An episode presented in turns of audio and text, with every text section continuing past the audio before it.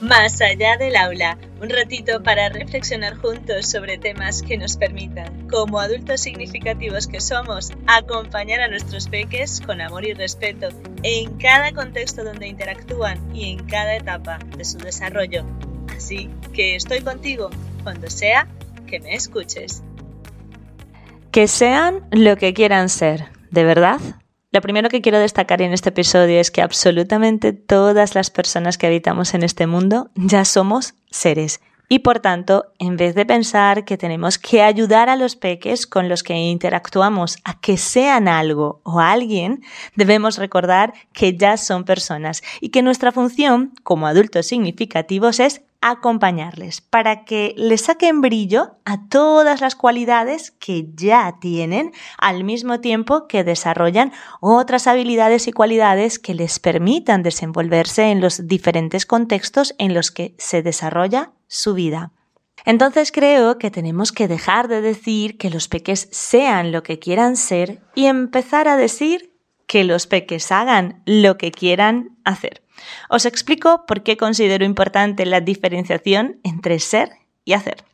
En primer lugar, porque al comprender que nuestros peques hacen cosas, dejaremos de decir que cuando actúan de determinada forma que no se adecua al funcionamiento del contexto en el que están, son malos y empezamos a decir que han hecho determinada cosa de una forma inadecuada.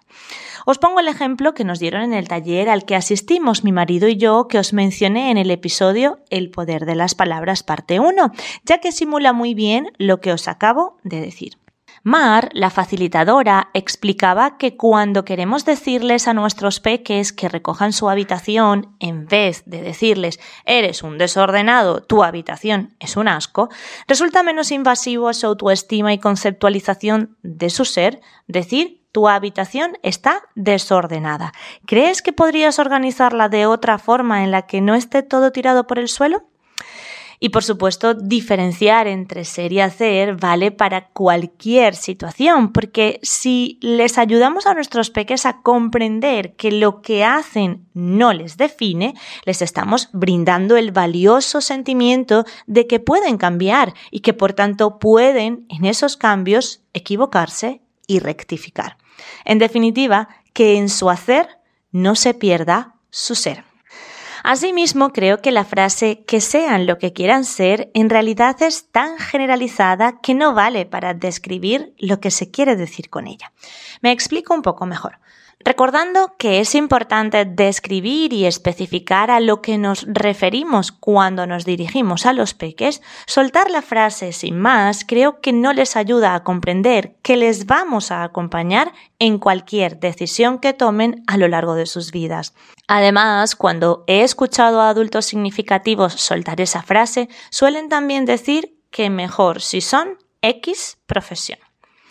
Entonces, al final estamos enmarcando su ser dentro de lo que harán, así como sesgando la gran variedad de profesiones y oficios que existen, porque creo que todavía no he encontrado algún cuento o historia en la que se destaca que es bueno realizar las profesiones conocidas,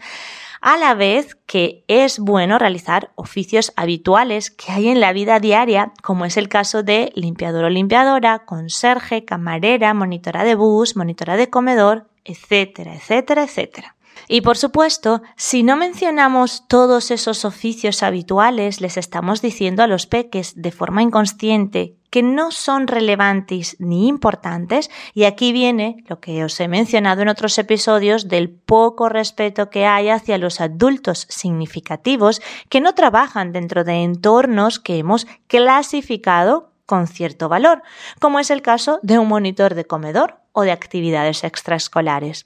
Como veis, todo está relacionado porque si dejamos de marcar lo que se hace como la definición de nuestro ser, empezaremos a potenciar la importancia que tiene encontrarse bien con uno mismo sin que la actividad o acción acaben determinando lo que somos. Asimismo, empezaremos a comprender y enseñarle a nuestros peques que las personas merecen respeto por el simple hecho de ser personas, independientemente de la actividad o rol que desempeñen. Evidentemente, dentro de esas personas que merecen respeto están los peques, porque aunque su rol sea de aprendiz en la mayoría de los contextos, recordemos que también son grandes maestros de los que podemos aprender y por tanto debemos propiciar espacios para que sean y potencien sus capacidades más allá de todo lo reglamentado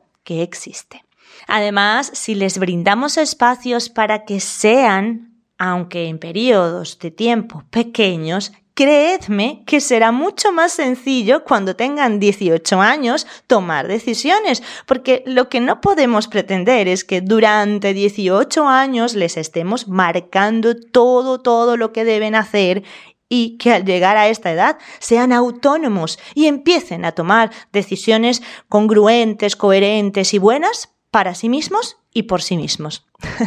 Entonces, mis queridos adultos significativos, el episodio de hoy es para invitarnos a reflexionar en esa diferenciación entre ser y hacer, para que en nuestra labor de acompañamiento potenciemos ambos aspectos y así irán desarrollando ese criterio y capacidad de decisión que tanto les pedimos, incluso nos exigimos entre nosotros los adultos significativos aunque nadie nos haya enseñado cómo hacerlo. Nos escuchamos en el próximo episodio donde os hablaré de dos notas mentales que dejé en algún episodio de la primera temporada.